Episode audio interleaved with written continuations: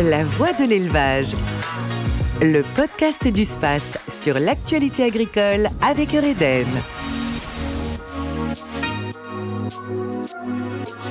Bonjour et bienvenue dans ce nouvel épisode de La Voix de l'élevage, des nouvelles du space, le Salon international des productions animales qui aura lieu du mardi 14 au jeudi 16 septembre au Parc Expo de Rennes. Ces trois jours en présentiel seront complétés par une journée digitale le vendredi 17 septembre.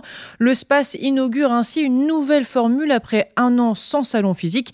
L'attente vis-à-vis du space 2021 est très forte comme en témoigne le haut niveau d'inscription des exposants et l'impatience témoignée par ses participants habituels de se retrouver enfin au salon dans ce contexte en évolution permanente avec des expressions, des attentes sociétales de plus en plus fortes. Les éleveurs ont en effet besoin de se retrouver au space pour échanger, s'informer et débattre ensemble de l'avenir de leur métier. Aujourd'hui, nous parlons de la question de la souveraineté alimentaire qui se trouve au cœur des débats du monde agricole et économique. C'était également l'objet d'un grand colloque organisé le 18 mai dans le cadre du Conseil de l'agriculture française, colloque durant lesquels ces principales organisations agricoles ont interpellé sur ce sujet les pouvoirs publics, dont le président de la République, pour leur demander de se saisir plus activement de la question. Nous en parlons davantage aujourd'hui avec notre invitée Christiane Lambert, la présidente de la FNSEA, la Fédération nationale des syndicats d'exploitants agricoles. Bonjour. Bonjour. Tout d'abord, dites-nous où se situe la France en termes de souveraineté alimentaire, pourquoi? Et surtout, quelle est l'importance de cette souveraineté alimentaire? La souveraineté alimentaire, c'est essentiel pour un pays. Le président de la République, à la veille du premier confinement, a dit Confier sa souveraineté alimentaire, son alimentation et sa santé à autrui serait folie. Ça montre bien qu'il est important pour un pays de pouvoir nourrir sa population en toutes circonstances, et notamment en période de crise. Lui savait le 12 mars 2020 que nous allions être confinés longtemps et qu'il fallait pouvoir alimenter les Français, qu'il n'y ait pas de manque dans les supermarchés ou dans tous les commerces. Or, ce que nous constatons, c'est que l'agriculture française régresse. Nous importons de plus en plus de produits venant d'ailleurs. Leur seule qualité, c'est d'être moins cher et donc de satisfaire un certain nombre de consommateurs ou de décideurs publics dans les cantines et la restauration collective. Et c'est un risque pour l'agriculture française. Donc nous avons des handicaps de compétitivité, nous avons des faiblesses, et reconquérir la souveraineté alimentaire nécessite probablement de se dire que on ne veut pas faire comme l'industrie, être obligé d'arrêter les chaînes automobiles ou les chaînes de tracteurs, parce qu'il faut manger tous les jours. Donc la souveraineté alimentaire, c'est ça, c'est pouvoir fournir une alimentation saine et en quantité pour toutes les bourses, tous les budgets. Alors justement, vous appelez un rebond. Alors pourquoi et surtout comment l'opérer, ce rebond? La France reste encore le premier pays agricole européen, mais régresse sur l'échiquier européen et sur l'échiquier euh, mondial. J'appelle à un rebond parce qu'on ne peut pas comme ça constater que l'on cède des places à d'autres. Sur les 15 dernières années, nous avons régressé de 14% notre surface en légumes, alors que l'Allemagne a augmenté de 40% et les Pays-Bas de 25%. Et on peut citer d'autres exemples. Nous importons de plus en plus de poulets, nous importons de plus en plus de pièces de bœuf, alors que nos producteurs français ont un vrai savoir-faire. Donc le rebond, c'est donner les conditions de produire en France et d'être compétitif face à une concurrence qui a compris que c'était un marché important, l'alimentation. Produire en France, c'est des emplois, c'est des entreprises, c'est de la transformation, c'est aussi la culture gastronomique et la culture alimentaire à la française, et ce sont des territoires vivants euh, partout. Donc il y a derrière un enjeu très politique. Nous avons aussi en France un certain nombre de personnes qui ne mangent pas à leur faim, 8 millions aujourd'hui de personnes qui fréquentent euh, les associations caritatives pour se nourrir. Donc ça montre bien qu'il faut produire l'entrée de gamme, la moyenne gamme et le haut de gamme. Nous sommes bons sur le de gamme, nous avons laissé trop de côté l'entrée de gamme.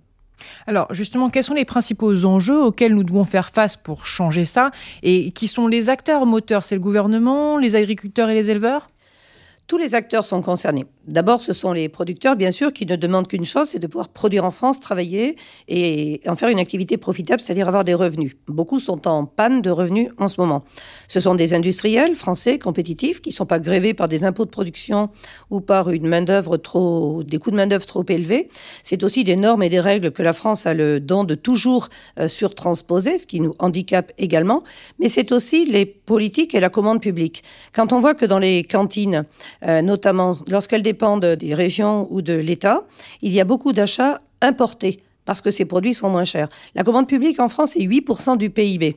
Si déjà l'État était patriote dans ses achats, pas seulement les achats alimentaires, mais les achats de voitures, de fournitures et toutes sortes, le bail acte en quelque sorte, comme l'ont fait les États-Unis, ça serait un plus pour l'économie française. Eh bien, nous le demandons aussi pour l'agriculture. Et puis, c'est aussi les consommateurs. Manger français, acheter des produits français, c'est préserver son emploi sur le territoire français. Alors justement, quelle est la place actuelle et à venir des productions animales pour répondre à ces enjeux? Les productions animales sont capitales parce que ce sont des productions qui nécessitent beaucoup de travail et de main-d'œuvre. Alors, c'est un atout pour la France et l'emploi en France. C'est un handicap parce que si la main-d'œuvre est plus chère, les productions partent ailleurs. C'est ce qui s'est un peu passé. Nous avons des productions animales d'excellence qui sont reconnues. Nous exportons beaucoup de produits euh, vivants, euh, de la génétique, euh, des animaux, mais aussi de la viande, du lait, des fromages. Les fromages sont un poste important dans la balance commerciale française. Nous exportons aussi beaucoup de d'équipements, de matériel autour des productions animales. Et les régions du Grand Ouest sont des régions très dynamiques en termes d'innovation, de technique, de technologie et de construction. Le numérique, la digitalisation qui arrive aujourd'hui dans les pratiques d'élevage simplifie le travail à tous les étages de la production et de la transformation. Donc il y a un bel avenir pour les productions animales qui sont parfois challengées, mais dont chacun reconnaît les effets bénéfiques aussi par rapport au territoire, à l'environnement, la capture de carbone, le maintien des prairies, qui sont des éléments plébiscités aujourd'hui. Donc la France a les capacités finalement, il faut juste qu'elle s'y mette. La France a tous les atouts. L'agriculture française est une vraie pépite et nous, nous souhaitons que la France mesure, elle l'a un peu mesuré pendant le confinement, parce qu'il y a eu des mots en direction de l'agriculture qu'il n'y avait jamais eu auparavant, et surtout de la part des dirigeants. Avant, ces discours étaient agricolo-agricoles. Le politique n'avait pas mesuré l'importance de l'alimentation. Depuis la crise Covid et tout ce qui a suivi, l'agriculture a été plébiscitée par les politiques, aussi par les Français. Et donc, il faut capitaliser sur cette nouvelle sympathie et cet intérêt pour notre secteur et essayer justement de construire une agriculture performante et résiliente comme nous sommes capables de le faire en France. Encore faut-il quelques petits coups de pouce et quelques leviers. Le plan de relance en étant, avoir inscrit l'agriculture dans le plan de relance, et les agriculteurs répondent extrêmement bien puisque un milliard d'euros dédiés à l'agriculture, et ça répond très très bien, ça va permettre de moderniser notre secteur et de lui donner cette double performance attendue de tous. Et vous sentez un regain chez les Français de, vouloir un peu reconnecter avec l'agriculture française? Indéniablement, la crise Covid a montré que l'alimentation est essentielle, comme la santé. Se soigner, se nourrir, travailler sont les, points essentiels pour tout Français. Il y a eu une considération de la production agricole. Quand les Français sont allés chez les producteurs acheter leurs radis, leurs salades et qu'ils ont mesuré qu'à 8h30 du matin tout était prêt, ça veut dire qu'il y a des gens qui bossent, qui se lèvent tôt et qui sont capables justement de fournir cette alimentation indispensable pour euh, notre pays. Et on voit aussi des Français s'intéresser plus au monde rural, voir les bienfaits de vivre et travailler à la campagne. Bref, euh, à nous de montrer justement que l'on peut utiliser au maximum ces potentialités, les restaurateurs aussi qui veulent davantage de sourcing français, les Français qui veulent acheter plus de produits de proximité. Bref, il y a une concordance des temps extrêmement intéressante à valoriser en ce moment. Et puis des jeunes aussi qui arrivent avec des nouveaux projets et qui vont relooker euh, l'agriculture française. Merci beaucoup Christiane Lambert. Je rappelle que vous êtes la présidente de la Fédération nationale des syndicats d'exploitants agricoles. Merci encore pour cette interview. Merci.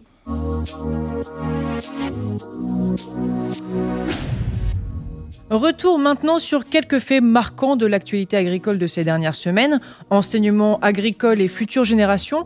Depuis le mois dernier, la campagne hashtag C'est fait pour moi a été lancée dans le cadre du plan France Relance par le ministère de l'Agriculture et de l'Alimentation. Le gouvernement souhaite en effet mettre en valeur l'enseignement agricole et le renouvellement des générations qui sont un enjeu crucial pour l'avenir de nos filières.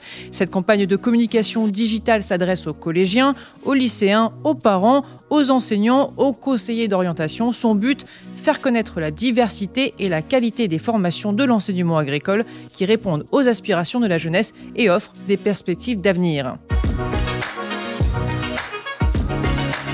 Toujours dans une démarche de découverte, la France organise ses premières journées nationales de l'agriculture. Cette édition se tiendra les 18, 19 et 20 juin prochains partout en France. Il s'agit de proposer à chaque citoyen de découvrir son patrimoine agricole et alimentaire, ainsi que les sites de production et d'élevage, d'enseignement agricole ou encore de recherche. Le pari de ces journées nationales de l'agriculture, éveiller les consciences face aux défis du monde agricole. Car les Français s'y intéressent et aimeraient en savoir davantage. C'est ce que révèle un sondage récent effectué par le Crédit Agricole et Agri Demain, réalisé par BVA. 71% des Français interrogés ont une bonne opinion de l'agriculture et si on leur en offrait la possibilité, près de 9 Français sur 10 aimeraient pouvoir échanger avec des agriculteurs, ce qui sera possible donc lors de ces journées nationales de l'agriculture.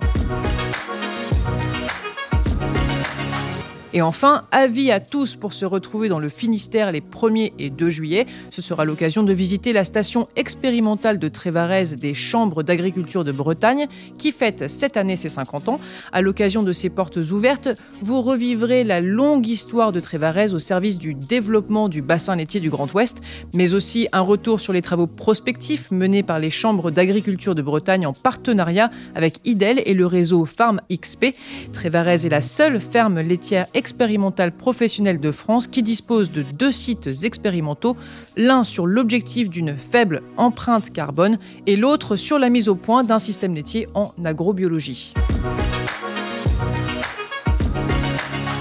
Merci de nous avoir suivis. Vous pouvez retrouver ce podcast sur space.fr, sur les plateformes d'écoute et sur le mur des podcasts de West France, journal dans lequel vous pouvez aussi retrouver notre e-dossier, l'élevage en mouvement. Et quant à nous, on se retrouve le mois prochain pour un nouveau numéro.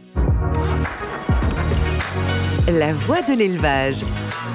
Le podcast du space sur l'actualité agricole avec Reden.